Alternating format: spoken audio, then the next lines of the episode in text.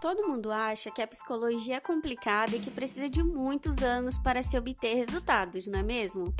Mas nós do PC em Dobro iremos te apresentar uma psicologia prática, dinâmica e mais descomplicada.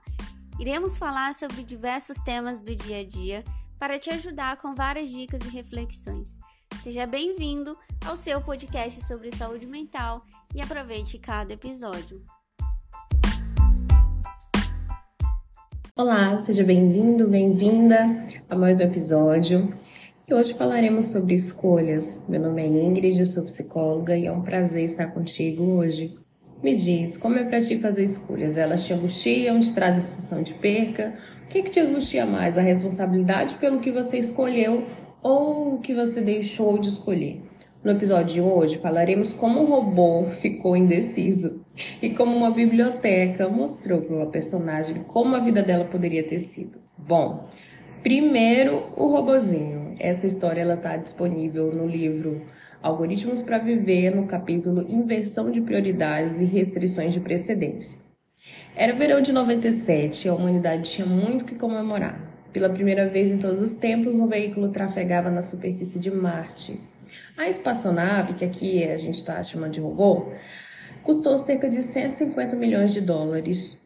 Tinha acelerado até atingir a velocidade de quase 26 mil quilômetros por hora, atravessado 500 milhões de quilômetros e pousado na superfície rochosa e vermelha de Marte. E aí, né, gente, chegou o momento do robô se pagar. Afinal, depois de todo esse trabalho e dinheiro envolvido, o gatinho tinha que começar a render. Pois então, ele começou ali dar uma trabalhada e logo as pessoas que estavam monitorando perceberam que ele tinha travado. E caramba, por que, que ele tinha travado? Ele não, não, não fazia nada, foram analisar e ele estava ali usando toda a sua capacidade de processamento. Após algumas observações, cálculos e coisas engenhosas, eles observaram que o robô estava usando toda a sua capacidade de processamento para escolher quais atividades ele ia fazer. Então ele pegava assim: ah, hoje eu vou é, empurrar essa pedrinha aqui. E ele ficava calculando como é que ele ia enrolar a pedra e tal. E aí ele viu um problema a seguir dentro dessa, dessa hipótese que ele levantava. Ele, ah, então é melhor eu fazer, eu subir aquela rampa. E aí ele ficava calculando como é que ele ia subir a rampa e detectava um problema futuro. E toda vez que ele detectava um problema futuro, ele resolvia que ele não, então é melhor fazer outra coisa é melhor fazer outra coisa, porque essa aqui não, essa aqui eu vou ter problema aqui, essa aqui eu vou ter problema ali. E adivinha? Ele não fazia nada. Eu acho que você já percebeu aí qual vai ser o gancho dessa história toda. Quantas vezes pensamos tanto no que fa deveríamos fazer ou não, imaginando cenários é, prováveis, improváveis, a maioria dos cenários que nós imaginamos sequer vão acontecer um dia, mas fica tanto no, no campo da imaginação que nós não fazemos, ficamos paralisados no hoje, no agora, no que, no, na, na possibilidade que nós poderíamos construir neste momento, afastando os nossos objetivos, desejos a longo prazo de serem realizados. Sendo assim, é importante que nós escolhamos nossas batalhas. Senão, é, assim como o robô lá, a gente vai ficar exausto, só calculando, pensando, pensando, não vai colocar nada em prática. E poxa, é, é importante, né, nós irmos é, realizando os nossos sonhos, mas que sonhos são esses? Eu, particularmente, sempre admirei as pessoas que desde pequenas fizeram escolhas, grandes escolhas, e seguiram isso durante a sua adolescência e adultez. Eu acompanho alguns ex-colegas de classe nas redes sociais, como todo mundo, né? Tem gente ali do ensino fundamental que, gente, eu olho e a pessoa falava que ia fazer veterinária e, pasme, fez veterinária. Teve gente que falava que ia ser médico e, e foi médico. Teve gente que falava que ia ser dançarino e está lá, pleníssimo, dançando. Isso me causa muita admiração. Eu acho que um exemplo que todos nós conhecemos, né, é da cantora Anitta, que estava lá pequeníssima e já dizendo: não, eu vou ser cantora, eu vou ser apresentadora, eu vou isso, eu vou aquilo. Ela traçou essa rota e seguiu, né? Firme na sua escolha. Comigo foi um pouco diferente. Eu nunca tive isso de, ah, eu vou perseguir tal coisa, tal objetivo no campo profissional, sabe? Como muitas pessoas têm. Claro que aqui eu uso o campo profissional porque ele é muito ilustrativo mas quem somos é muito mais do que fazemos, né? Mas isso é um tópico para outro episódio. Eu já quis, gente, ser bailarina. Aí eu queria ser bailarina que período? Na época que eu fazia balé. Durou um ano. Mas, gente, foi um ano convicta. Eu tinha ali os meus 10 aninhos e eu estava. Não, isso daqui é o meu futuro. É, deu um tempo quando durante boa parte da minha da minha do ensino fundamental eu queria ser advogada. Não, calma aí, teve a, a fase professora também. Eu admirava minhas professoras, eu falava, nossa, eu vou ser professora, porque olha que coisa mágica, ela ensina e todo mundo aprende. Enfim, Teve aí, como eu disse, teve a, a, fase da que eu queria ser advogada, teve a, a, fase que eu queria ser pianista, por quê? Porque eu tinha começado um curso de teclado, inclusive saudades, espero um, em algum momento poder retornar. Teve também a fase que eu quis ser manicure, eu a, ajudava minha mãe no salão que ela tinha, e ela precisava de uma manicure. Eu falei, nossa, que oportunidade maravilhosa para eu ganhar um dinheiro. Que oportunidade maravilhosa para eu ganhar um, começar a ganhar meu próprio dinheiro, cara. Eu vou aqui, eu vou arrasar. Aí eu comprei meus materiais, fui pro salão, minha mãe havia deixado. Chegou uma pessoa querendo fazer unha e eu disse: "Não, eu faço a unha". Gente, eu fui demitida no primeiríssimo dia de trabalho. E você escutou que o salão era da minha mãe, né? Então, você já pode aí ter noção da habilidade da gata. Realmente, inclusive até hoje não sei fazer unha bem. Eu poderia ter melhorado se eu tivesse me dedicado muito? Poderia, mas não foi o caso. Eu simplesmente me afastei dessa possibilidade.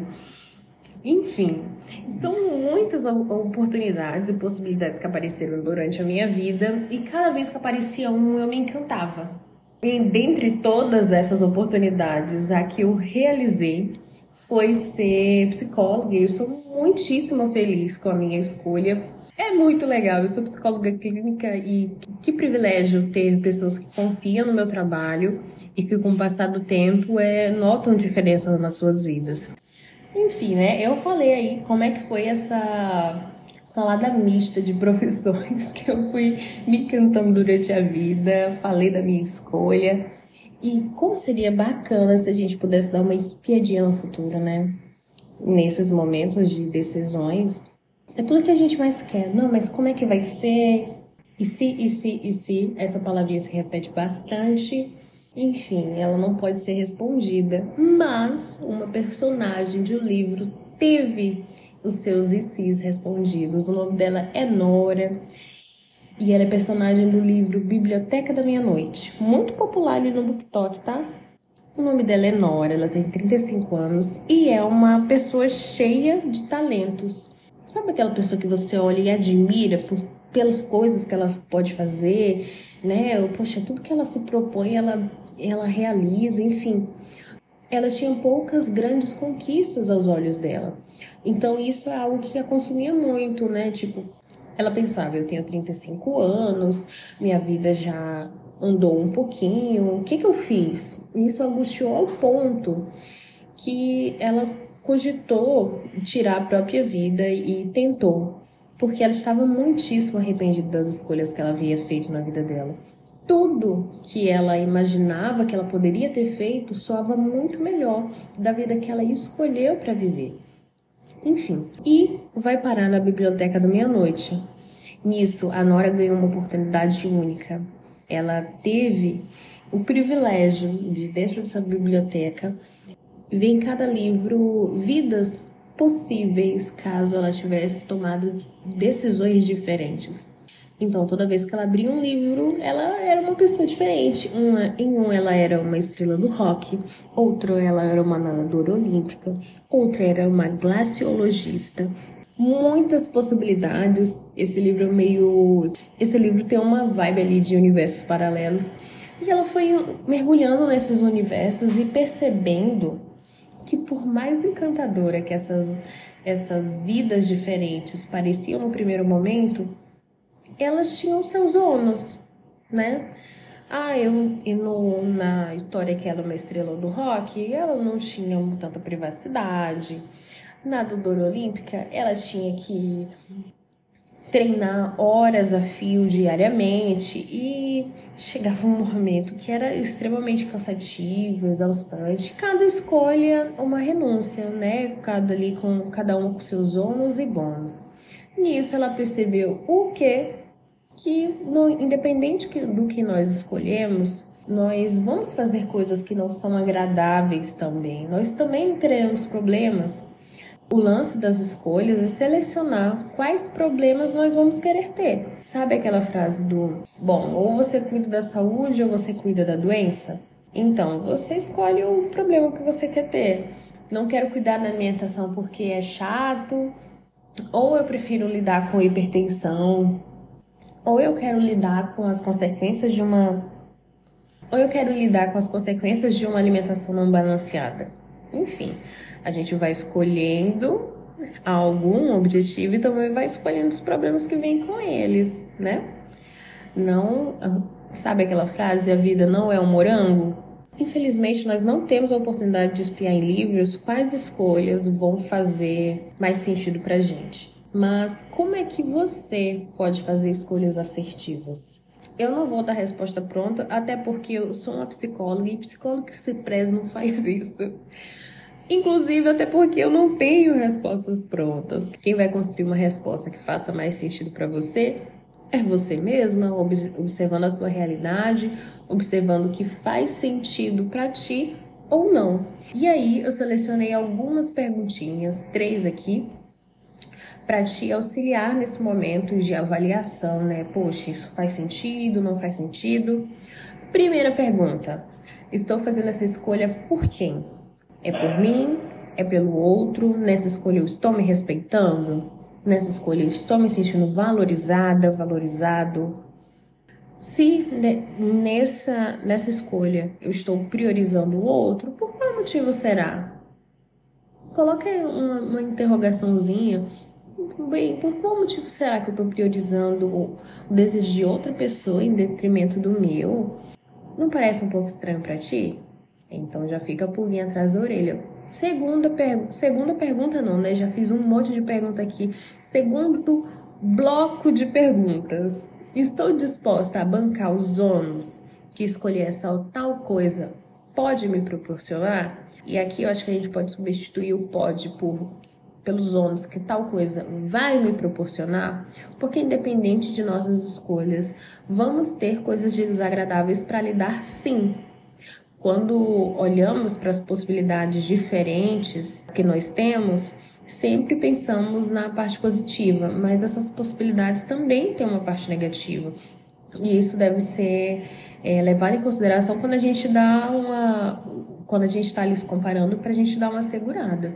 O terceiro bloco é essa escolha anda em conjunto com o estilo de vida e projeto de vida que eu almejo.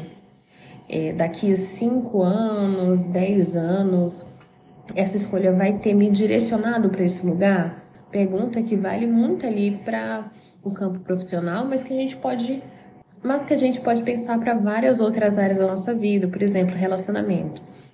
Você está ali se relacionando com um cara e aí ela, você diz, ah, eu quero.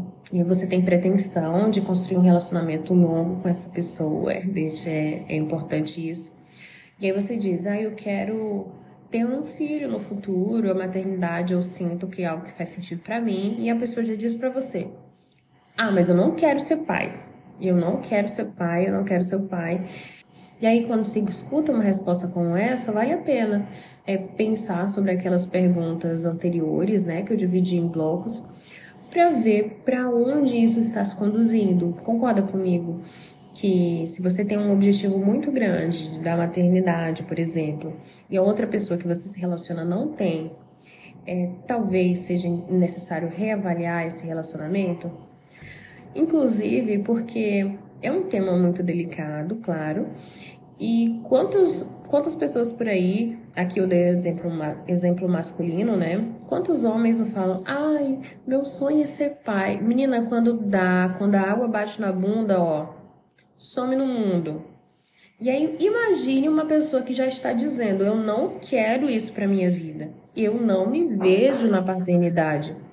Então, é importante a gente estar aí com as nossas orelhinhas bem atentas, bem levantadas para que o nosso estilo, projeto de vida, nossos desejos sejam priorizados e bancados também. A pessoa que está ao nosso lado, ela deve é, também compartilhar desses projetos a longo prazo. Concorda que dessa maneira é muito mais provável que esse relacionamento é, dê certo? Objetivos alinhados?